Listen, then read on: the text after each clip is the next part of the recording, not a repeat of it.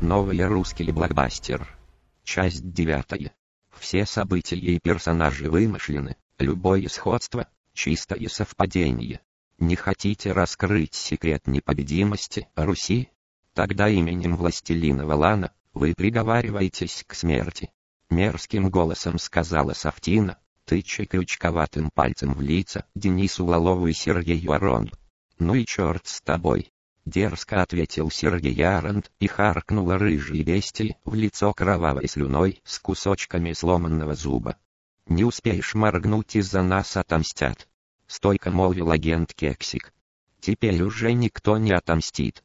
И хидно просипела Сафтина и жахнула Алекса, Блюмера плеткой для сада Маза. Единственный человек, который мог тебя спасти, пойман, связан и сидит рядом с тобой. Я говорю про команду Ельды. Эти ребята не оставят тебя в покое. Торжествовал Денис Лолов. Нет больше никакой Ельды. Раздался сзади знакомый дерзкий козлетон. Я видел вирусный видос в ТикТоке зимующего тапира о том, как наша армия взорвала штаб Ельды со всеми его обитателями, и вдобавок спасла оттуда каких-то геев в дамских платьях. Сафтина захихикала, как драная гиена. Хи, хи-хи-хи. Я же говорю, что вам залупка. Завтра после обеда привести приговор в исполнение. Я хочу, чтобы их казнили через щекапук. А перед этим, мерзавцы, мы вколем вам сыворотку правды ваши русские жопы, и вы волей-неволей расскажете мне тайну непобедимости Руси. Курьер принесет посылку с Алиэкспресса с ампулами утром. Унтер-топировец Клювик. В камеру их. Да, госпожа. Подобострастно ответил знакомый голос, обладатель которого вышел на свет перед связанными товарищами. Да это же тот самый Клювик, дерзкий ублюдок, что учился с ними вместе в секретной школе агентов Руси. Мерзкий предатель и подстилка зимующего топира.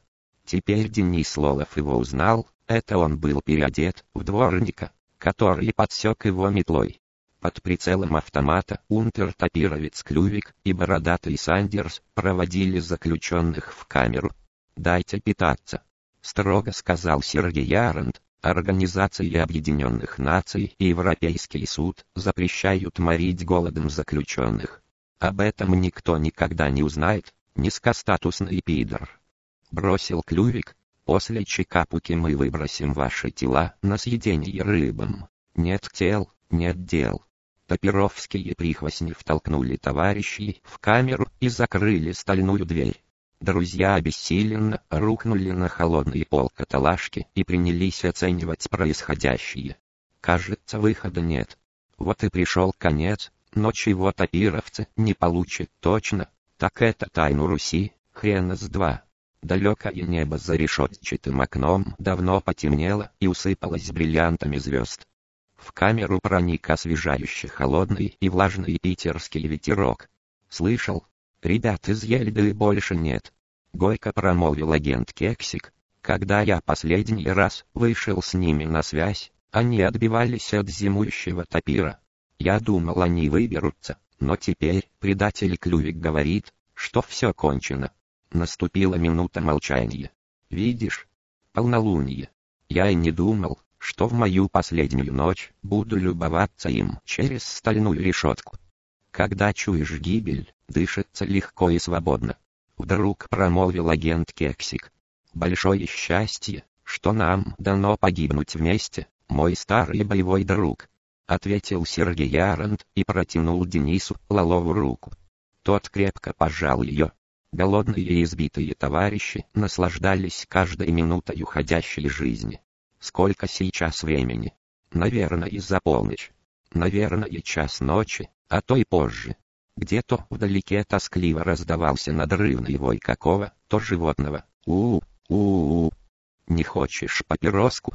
Вдруг произнес Алекс Блюмер, и Сергей Арант удивленно уставился на друга. Папироску? Откуда? Из нас все вытрясли при аресте.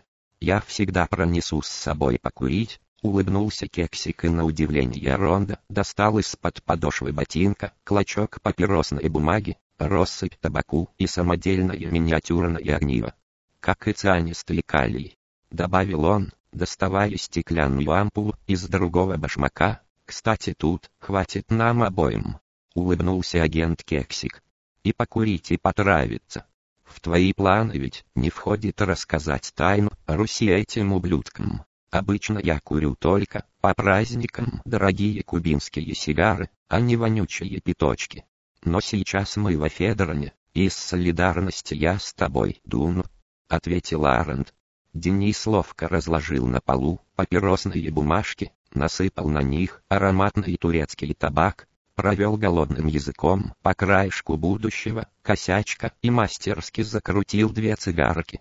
Вжик-вжик-вжик, Чиркнув пару раз огнивом, он поджег искрой папироску друга. Арент затянулся прекрасным ароматным табаком и дал прикурить от своей цигарки товарищу. Волшебный дым, невероятно клубясь, выходил из рта и без возврата улетал в питерское небо, перечерченное стальной решеткой. Парадоксально, но я сейчас переживаю один из лучших моментов жизни. Проговорил Арент. Все потому, что даже из этой ситуации мы выходим победителями», — ответил Денис. Остаток папироски обжег агенту, киксику пальцы и тот, ловко выбросив его в угол, сел на пол. За ним последовал его друг. Обхватив колени руками и прижавшись спиной к стене камеры, они стали думать уже каждый о своем. Ну что братское сердце, с фатальным торжеством прервал тишину Денис, звонко постукивая указательным пальцем по ампуле с цианистым калием. Время пришло, пора принять яду. Внезапно, в коридоре послышались шаги и раздался звук отпираемого замка. Металлическая дверь со скрипом отворилась. Денис Лолов и Сергей Арант подняли глаза и обомлели. На пороге стояли со связанными за спиной руками майор Никонор, Дак Мастак и гвардии, сержант Таляша собственной персоной. Как же так? Живы? И тоже схвачены? Вот это поворот. В камеру их вели два человека в черной тапировской форме от Хьюго Босс. В них два товарища с изумлением узнали банана и ореха. Мы думали, что вас больше нет, прервал тишину агент Кексик. Рано вы нас похоронили. Логично рассудил Дак Мастак, скидывая на пол незастегнутые наручники и доставая из-за пояса черный стечкин с глушителем. «Вставайте! Пора выбираться отсюда!» Общеизвестный борец с фашистами Банан, одетый в форму зимующего тапира, снял штурмовую винтовку с предохранителя и передал Денису флягу с водой. Продолжение в следующей части.